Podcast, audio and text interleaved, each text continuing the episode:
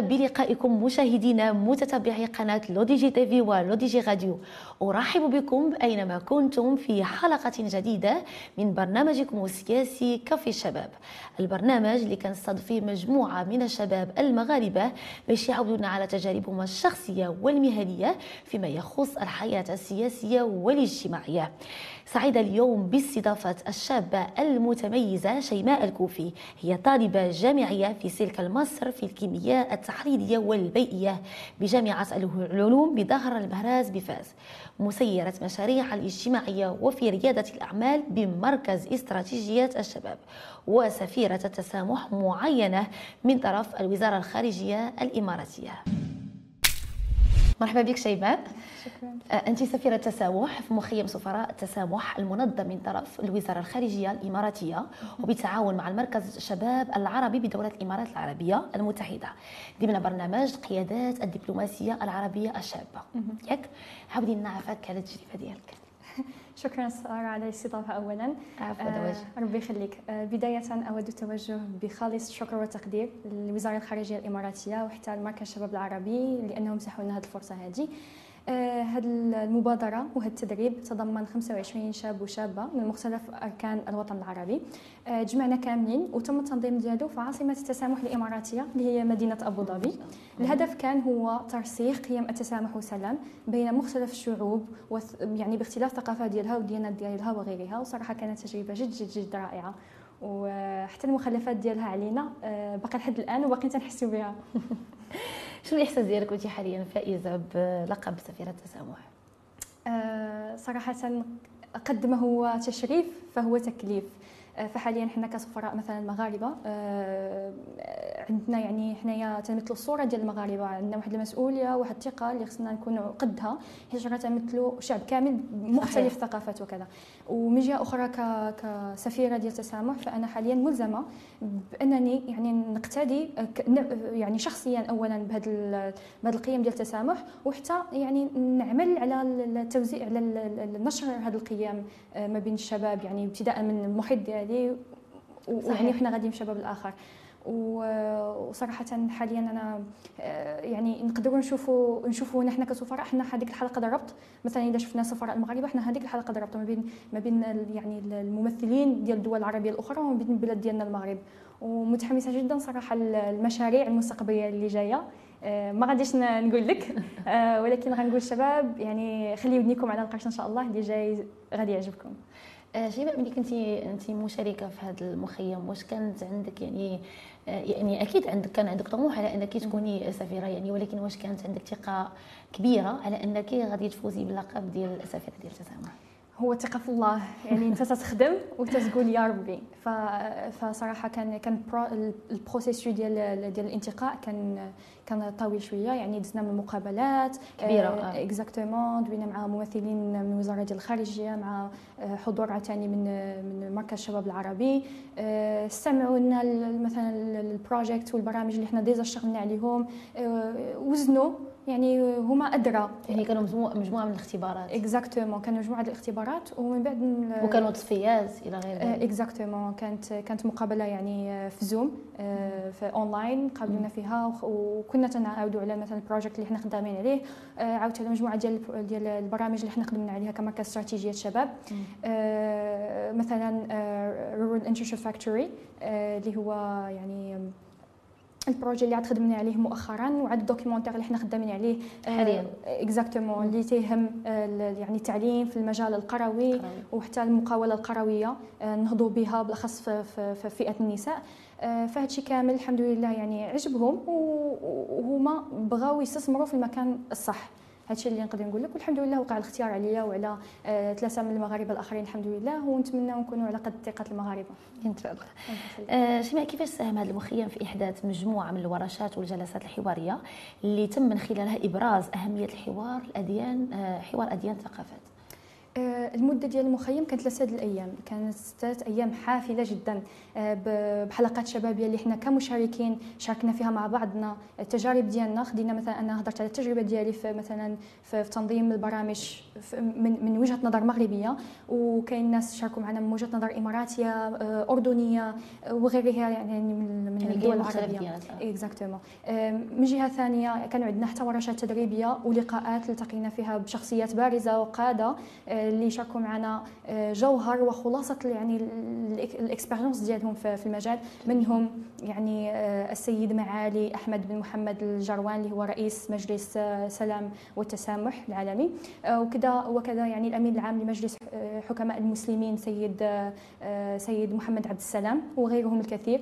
إضافة إلى ذلك كان عندنا حتى واحد تدريب في الامن السيبرالي بمساعدة الاستاذ محمد ظافر وحتى سيد المدير العام لمركز هداية سيد أحمد القاسمي اللي شحال هذه هو خدام مع مع مؤسسة محمد السادس للتضامن آه، وراونا حتى الاهميه ديال وسائل التواصل الاجتماعي وكيفاش ممكن نستعملوها لنشر هذه القيم ديال ديال التسامح والتواصل. يعني فرض ما أننا نستعملوها في أشياء اللي نقدروا نقولوا التحفظ عليها نقدروا نستعملوها بشكل إيجابي بنشر التسامح. واختتمنا الرحلة كاملة بزيارة المركز آه، جامع الشيخ جايد الكبير. آه، اللي ما شاء الله تستقبل سنويا العديد من الزوار وعافاك دوريا راه أكثر من 5 ديال المليون ديال الزوار تنتميو لدول الإسلام ماشي هو الديانة الأولى فيها واخا هكاك تيحسوا بواحد الترابط مع الجامع. يعني الجامع راه معلمه إسلامية ولكن هما واخا هكاك على اختلاف دياناتهم وثقافاتهم تيحسوا راهم ديك الحرمة ديالهم. اكزاكتومون تيحسوا بحرمة المكان تيحسوا بترابط المكان بالأخص بأن الجامع آه، شحال ما وصفت لك شحال جميل وشحال فيه ديال الأفكار العميقة في البناء ديالو. جميل جدا. آه، استقبلنا المدير العام ديالو السيد آه، يوسف العبيدلي في واحد الحلقة شبابية هضر معنا فيها إنسان قمة في التواضع التواضع ديالو أخجلنا أقسم بالله. آه، يعني تحاور معنا وعاودنا على على على التجربة ديالو في, في ديار المهجر وحتى في والتجربه ديالو هو تيجيري زعما مركز كبير بحال كبير الشأن. وأخيرا زرنا البيت الإبراهيمي اللي هو يعد يعني معلمه حية آه للتنوع والتعايش الديني في دولة الإمارات العربية المتحدة. donc كان برنامج مكثف وكان متكامل. تبارك الله عليكم. جميل جدا كان. آه, آه، بغيت نعرف كيفاش ساهمت هذه المشاركة في تفعيل دور الشباب وتعزيز قيم التسامح بالنسبة لك أنت يا شيماء آه, آه صراحة إحنا اولا إحنا كمغاربة تربينا على على واحد الخصلة زوينة وهي التعايش. ما عندناش مشكل نعيشوا مع عربي أعجمي ما عندناش مشكل. تهمنا الإنسان وتهمنا الطبع ديالو. فأنا من كنت صغيرة وبالأخص أنا من مدينة فاس. فمدينة فاس شحال هذه ما شاء الله كانوا تعيشوا فيها اليهود مع المسلمين متعايشين عادي. وبقاو دوك exactement بقاو دوك الصفات كاينين في سكان مدينة فاس. يعني انت تربيتي في هذا تربيت فيه exactement. وكنت ديما مؤمنة بهذه الخصال هذه ولكن آه هذه الزيارة هذه دفعتني نحو اليقين. أنا وليت متيقنه دابا. وليت اليقين ماشي بحال الإيمان كاين أنك تيقن بالحاجة. فتيقنت بأننا كشباب عربي راه خدامين نفس نفس نحو نفس الهدف عفوا. آه، باختلاف يعني خلفياتنا وباختلاف وسائلنا حنا كلنا باغيين نزيدوا بالعالم العربي القدام. وتخيلي معايا مثلا أنا حاليا سفيرة وسط ثلاثة ديال الزملاء آخرين مغاربة جبنا هذه القيم كاملين وكاينين 25 عاوتاني سفير وسفيرة آخرين من الدول العربيه خدينا هذه القيم وجينا لبلاداتنا وبغينا نطبقوا مجموعة من البرامج والمشاريع. تخيلي معايا عدد ديال الشباب اللي ممكن نأثروا فيهم وحنا غاديين وتندوزوا المشعل ومع العلم بأن مثلا ما بين شمال إفريقيا والشرق الأوسط راه أكثر من 55% نسبة ديال الشباب. يعني إلا جينا نشوفوا الأعداد راه أكثر من 200 مليون شاب وشابة. فتخيلي معايا مع الوقت آه، النسبة ديال الشباب اللي غادي يكونوا غنكونوا واحد الدائرة مشبعة بقيم التسامح وبيني وبينك في إطار اللي الأشياء اللي تتوقع في العالم حاليا نحن في حاجة لهذا النوع ديال الشباب. من أجل ضمان التسامح والسلام في العالم للأجيال الجاية إن شاء الله. أكيد هذا زعما زعما واحد الحاجة اللي يعني تثلج الصدور يعني منين كتشوفي على أن الشباب ديالنا يبقى طالع على قيم التسامح وهاد الثقافات بين الأديان؟ يعني هذا شيء جميل جدا. صحيح صحيح. ما كرهناش. آه شيماء شنو البرنامج ديالك اللي كتفكري تحققيه في مهمتك الجديدة من أجل تحقيق التعايش والسلام؟ آه، يعني إحنا في إطار البرنامج ديال سفراء التسامح عندنا مدة ديال سنة كاملة. آه، إحنا كسفراء وسفيرات ملزمين فيها أننا نديروا برامج ومشاريع سواء على مستوى الدول ديالنا سواء بشراكة يعني ما بيناتنا حنايا كسفراء. وحاليا حاليا أنا في إطار العمل مع مع الزملاء ديالي المغاربة. لتنظيم واحد البرنامج اللي غادي يستافدوا منه الشباب. حنا غيتصوب من الشباب للشباب وغيكون بشراكة ما بين دولة الإمارات العربية المتحدة وما بين المغرب. فطبعا الحاجة الوحيدة اللي نقول لهم آه كما قلت لهم قبيلة خليو ودنيكم على القرص إن شاء الله. فداكشي اللي جا غادي يعجبكم إن شاء الله. وأنا بدوري يا شيماء والعائله ديال دي جي كاملين. كنتمناو لك حظ موفق في المهمه ديالك الجديدة. ويعني أنا متأكدة على أنك زعما غتبدلي قصار الجهد ديالك باش يعني تكوني أهل هذه المهمة الجديدة. الله. آه شيماء في إطار المبادرة ديال جمع الشباب من أجل تبادل الأفكار وتبادل الآراء آه واللي كتخدموا عليها أنتم دائما في مركز استراتيجية الشباب. بغيت نعرف شنو المقارنة اللي تقدري تعطي ما بين المغرب والدول الاخرى فيما يخص مسألة التعايش بين الأديان. يعني كما سبق وقلت لك بأن المغرب كان ديما سباق القضية ديال التعايش والتسامح وهذا الشيء باين حتى في التنوع الثقافي اللي عندنا في المجتمع ديالنا. عندنا ثقافة أندلسية إفريقية عربية آه، وغيره. آه، حتى من خلال واحد الإحصائيات اللي قام به مركز استراتيجية الشباب اللي ضمن واحد الاستطلاع ضرائي شارك فيه أكثر من 2000 شاب وشابة مغربي. الأعمار ديالهم ما بين 18 حتى 35 سنة.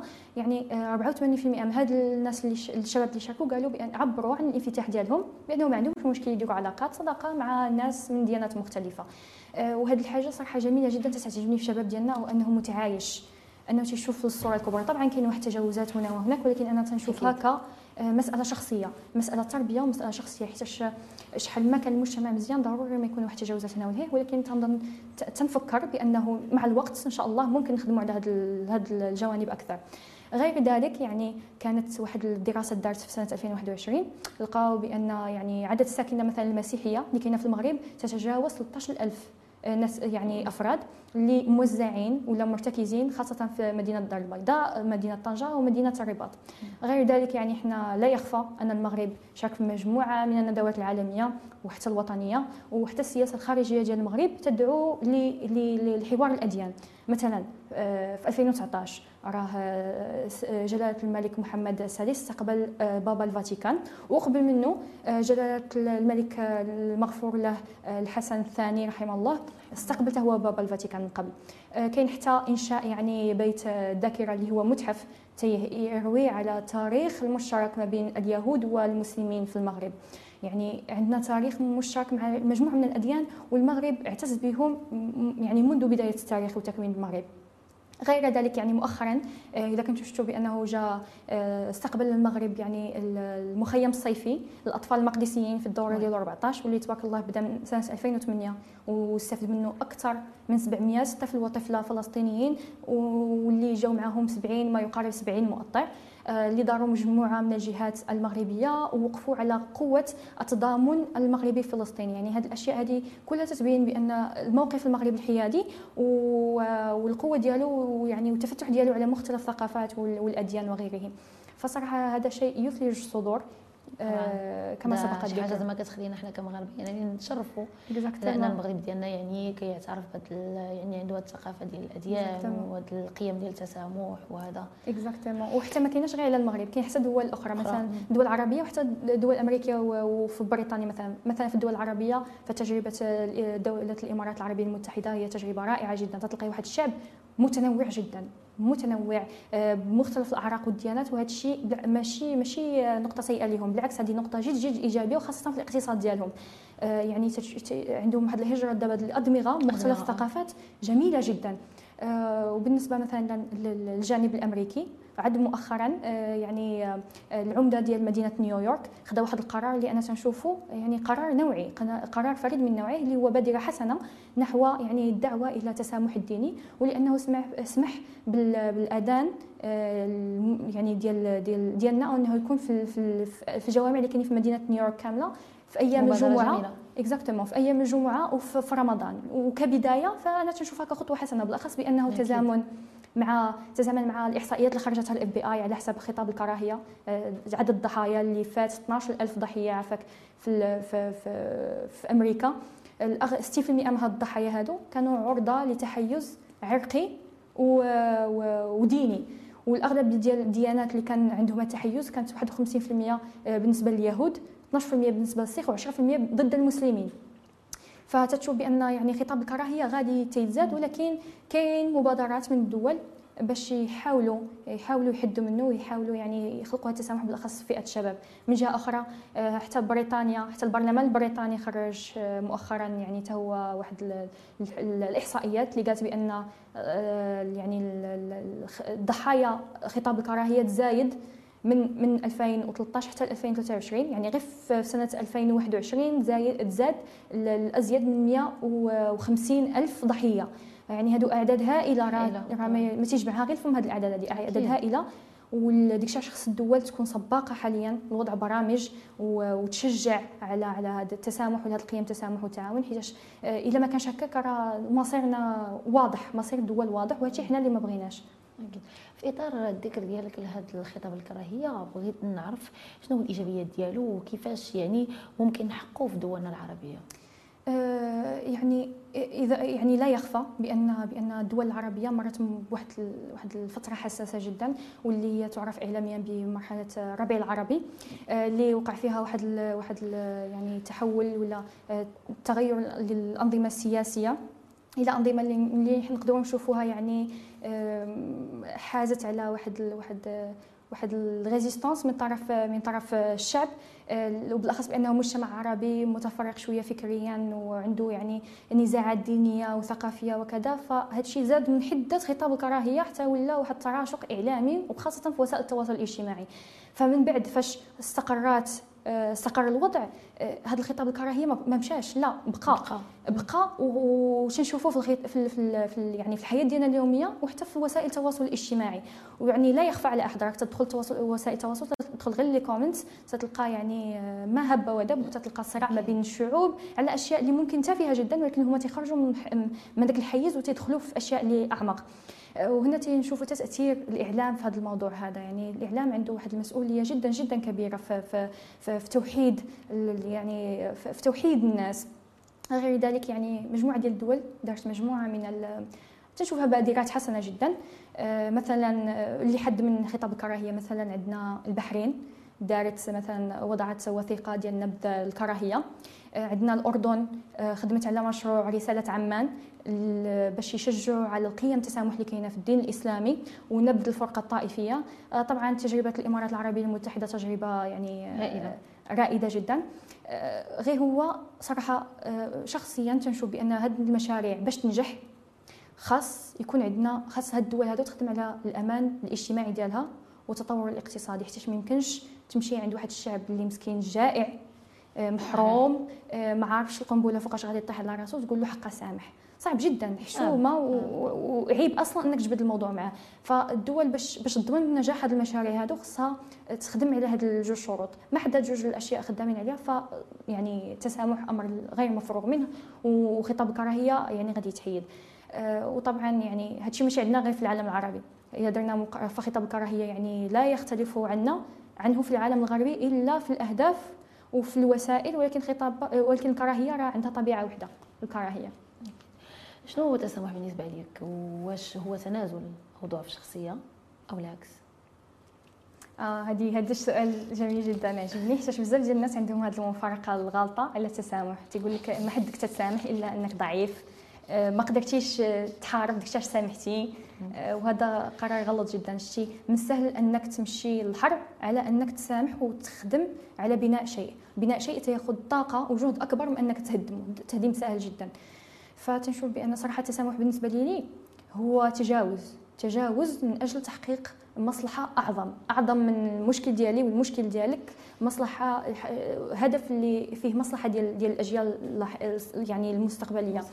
ولكن هذا التسامح هذا باش يكون خاص تكون عندنا واحد نكونوا في واحد الأرضية مشتركة. مثلا حنا ك ك كشعب مغربي ولا كمغرب عندنا شنو هو الدين الأول ديالنا؟ هو الإسلام. ومحكومين بواحد الدكتور يعني أي حاجة غادي تحدد الحدود ديالنا اللي هما هاد جوج الأشياء فغادي يتم التعامل معها بطرق أخرى. آه، آه. ولكن ما دمنا في واحد في واحد الأرضية مشتركة فيها الحوار وفيها أول حاجة الحوار والتفاهم ويعني والاحترام المتبادل. فممكن نتجاوزوا ممكن نتجاوزوا كضحية وك ك... ك يعني مسبب ممكن نتجاوزوا هذا الشيء كامل لتحقيق المصلحة الأعظم. طبعا وصلنا معكم مشاهدينا مع شيماء الكوفي لفقره ال like وال dislike غادي نعطيك هاد ال like وال dislike آه، شيماء. ونعطيك مجموعة من المواضيع وتحاولي تعلقي عليهم بال like ولا بال dislike. OK. جميل. آه، شيماء آه، شنو تعليقك على حوار الأديان في المغرب؟ آه، like طبعا. آه، باينه من خلال داكشي اللي شاركته كامل قبيلة. آه، آه، يعني تنشوف بأن المغرب آه، غادي على الخطى صحيحة بالنسبة لحوار الأديان. آه، طبعا كما قلت لك كاين تجاوزات هنا وهناك ولكن ممكن يعني ممكن نتجاوزوهم. نتجاوزوهم ممكن نشتغلوا عليهم. آه، حتى حاجة ما كاينة perfect ولكن نحن على الطريق الصحيح الحمد لله. الحمد لله. العنف الرقمي طبعا dislike آه يعني التسامح التسامح دخلت في, في, في آه وهو يعني آه، ونبذ خطاب العنف والكراهية حتى والعنصرية والتنمر اللي كاين في الإنترنت وفي وسائل التواصل الاجتماعي مهم جدا. كاين مؤسسات مستقلة وكاين حتى واحد المؤس... بعض المؤسسات الأمنية اللي خدام على الموضوع ولكن تنشوف بأنه غير كافي باقي المحاولات ديالهم يعني ضئيلة. باقي ضئيلة مقارنة يعني بالعنف اللي كاين. exactement عندنا يعني النسبة راه غادا تطلع وشو سميتو وال- والضحايا غادي يطلعوا ولكن المحاولات باقيين للأسف ضعيفة. فتنشوف بأنه لازم تكون صرامه في الموضوع أكثر. مثلا في واحد الدراسة دارتها اليونيسف مؤخرا شارك فيها أكثر من سبع- 170 ألف آه، شاب وشابة من 30 دولة حول العالم. داخل فيها المغرب وتونس والجزائر وحتى إفريقيا جنوب الصحراء لقاو فيها بأن 34% من من الشباب اللي في أفريقيا جنوب الصحراء اللي شاركوا في هذا الاستطلاع عبروا على أنهم كانوا ضحايا للتنمر. مقابل واحد 35% اللي قالوا بأنهم تعرفوا بوجود مجموعات على وسائل التواصل الاجتماعي اللي فيها ضحايا تتعرضوا للتنمر. يعني هاد النسب يعني راه نسب سيئة جدا ومع الوقت راه غادا تطلع. فأنا تنشوف أن خصنا نكونوا يعني متزمتين مع هذا الموضوع. خص تكون صرامة في التعامل. آه، باش حتى شي واحد ما يتجرأ أنه أنه يعني آه، يتنمر على شي حد أنه يهز خطاب الكراهيه حتى راه كما تنقولوا حنا بالفارسيه حتى وحده تتخنز الشوارع راح تيجي واحد شخص واحد تيقول المغرب كذا وكذا وكذا. كيمشي كلشي مع للأسف. تيمشي كل شيء معاه للأسف وتتبقى ديك الصورة المغلوطة وتنهضروا على الستيريوتايبس عاوتاني. تما في الدول تيبقاو يشوفوا علينا مثلا هذا الشيء ماشي غير علينا حنا هادشي بصفة عامة ولكن تنهضر على الدولة ديالي. آه، حيت طبعا أي ملاحظة على الدولة ديالنا إلا وحنا باغيينها تزيد للاحسن وتقدم للاحسن. آه، حيت حنا كشباب راه هذه بلادنا وحنا بغيناها نشوفوها في أفضل بلاصة إن شاء الله. أكيد. آه، اعتماد الحكومة الحالية على الاهتمامات الشباب والأطفال في القرارات ديالها. يعني واش الحكومة حاليا كدير بعين الاعتبار. آه، الاهتمامات ديالنا حنا كشباب يعني وكت وكتدمجها في القرارات ديالها. like و dislike علاش like كاين محاولات. كاين محاولات. آه، من طرف الحكومة بأنها تدمج الشباب وت- وت- وتطور ال soft skills ديالهم بالأخص مؤخرا. مثلا برنامج متطوع آه، استفدوا منه مجموعه من الشباب المغاربة. ولكن واش هادشي كافي؟ لا ما كافيش. باقيين محتاجين برامج أكثر. محتا- محتاجين برامج بجودة أكثر. آه، ب- بشو سميتو بسعة استيعابيه أكثر باش أكثر عدد من من الشباب المغاربة يستافدوا ويتعلموا. هادشي من جهة. من جهة أخرى إلا جينا نهضروا على الحوار بين المؤسسات الدولة والحكومات وبين نحن الشباب في المغرب. غيفعل آه، وحتى واحد الدراسه اللي دارها مركز استراتيجية الشباب لقينا بأن 60% من الشباب اللي شاركوا في هذا الاستطلاع ذا الراي علموا بأن ثقافة الحوار للأسف في المجتمع المغربي ضعيفه المغربي ضعيفة إلى منعدمة. والحوار هو أساس كل شيء. ماشي غير في غير الحوار ما بين الدولة وما بين الأفراد. راه حتى الحوار ما بين الأفراد علاقاتنا مع بعضنا راه ترتكز على الحوار. ما يمكنش تبني شي حاجة من غير الحوار. exactement وكاينة واحد الدراسه دارتها آه، حتى منظمة آه، البارومتر العربي وحتى منظمة OECD اللي هي منظمة التعاون والتنمية الاقتصادية في الشرق الأوسط وشمال إفريقيا. لقاو آه، بأن ثقة الشعب بالحكومات وبالقرارات بالحكومات في هذه المنطقة الشرق الأوسط وشمال افريقيا لا يتجاوز 31% اذا بدات كتنعدم 31% و- ونزلت ل 28% فاش نهضروا على فئة الشباب اللي ما بين 18 حتى 29 سنة. فأنت فاش تجي حاليا كحكومة وتقول لي بأنني هذا القرار درتو لفئة الشباب اش من شباب؟ واش الفئة ديال 28% واش قرار اللي يعتمد على 28% غادي ممكن يرضي فئة الشباب كاملة اللي عندي أنايا في في يعني كيبقى في المغرب؟ يعني كيبقى رقم تيبقى رقم صغير جدا. قليل جدا. مقارنة مع النسبة ديال. الشباب في المغرب. exactement وعندنا وهذا هو واحد من المسببات أنا تنشوفه من هجرة الأدمغة المغربية. يعني تنشوفوا حاليا استطلاع الرأي دارته نفس المنظمه لقاو بأن 48% ديال المشاركين في هذا الاستطلاع الرأي اللي من من شمال إفريقيا مقابل 52% من الشرق الأوسط هاجروا. باغيين يهاجروا ولا هاجروا؟ يعني هادو راه نسب راه تتخلع. راه شكون غيبقى في المغرب في التالي يعني شكون غيبقى في ما هذا بقاتش. ما بقاتش الثقه ما بقاتش ومثلا أنا كباحث ولا ما عنديش الفرص تنشوف بأن يتم مثلا الاستغلال ديالي في هذه الجهة ولا ما عنديش الدعم من هذه الجهة وأنا باغي نخدم. فهذا هو المشكل. ما كاينش ما كاينش الدعم هذا وما كاينش توجيه. هادشي اللي ناقصنا. حنا يعني حنا راه كشباب مغربي راه تنهضروا بحرقة صدر. بحرقة قلب عفوا بغينا بلادنا تزيد القدام. باش تزيد القدام؟ بولادها. راه ما يمكنش البلاد تقري وتوجد وفي التالي هاد هاد الطاقات كلها تخرج على برا. بالأخص في, في أمريكا ألمانيا كندا حاليا. وشكون يبقى يزيد بهاد البلاد القدام؟ فأنا تنشوف آه، ومقابله مقارنة مثلا بشباب ال- الاتح- الاتحاد الخليجي راه غير نسبة قليلة منهم اللي تتفكر في الهجرة. ولا هاجروا تتكون غير زيارة. عندهم إمكانيات. عندهم إمكانيات. وتيشوفوا بأن الاقتصاد ديالهم غادي على الطريق الصحيح. فأنا علاش غادي نهاجر وأنا الدولة تتسمعني؟ الدولة مثلا عندهم في في في, في فاش مشينا صراحة لهاد الزيارة هذه شفت واحد الحاجة جميلة جدا في في, في, في الدولة ديال الإمارات المتحدة.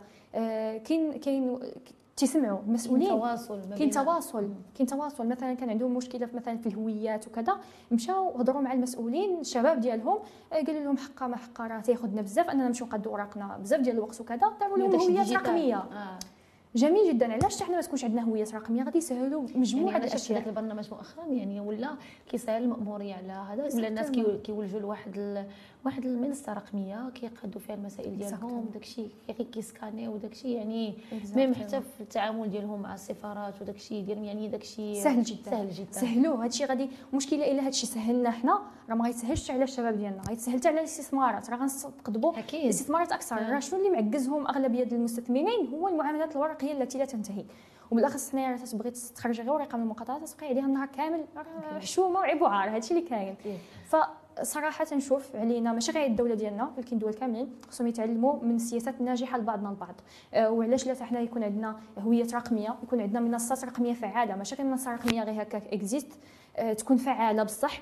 نقدروا نشيروا فيها ال- ال- ال- ال- الآراء ديالنا ونعرفوا بأن الآراء ديالنا تسمع. مثلا يخرج بلاغ صحفي وكذا من متحدث ممثل الوزاره مثلا ديال الثقافة ولا الوزاره ديال التعليم وكذا يقولنا راه حنا جمعنا استطلاع الراي ديال الشباب على الموقع ديالنا مثلا وت- وتوصلنا لهذا المقرر كذا وكذا وكذا. هذا الحوار حنا ما عندناش وحنا محتاجينه. وشتي إلا بغينا نزيدوا بالمغرب القدام آه، هذا هو الحل الوحيد. مشاهدينا البرنامج ديالنا مازال متواصل مع شيماء الكوفي والآن وصلنا للفقرة ديال المناقشة. شيماء آه، الفقرة ديال المناقشة كنعطيك تناقشي معنا واحد ال- ال- الموضوع آه، على حسب يعني المستجدات اللي كاينة.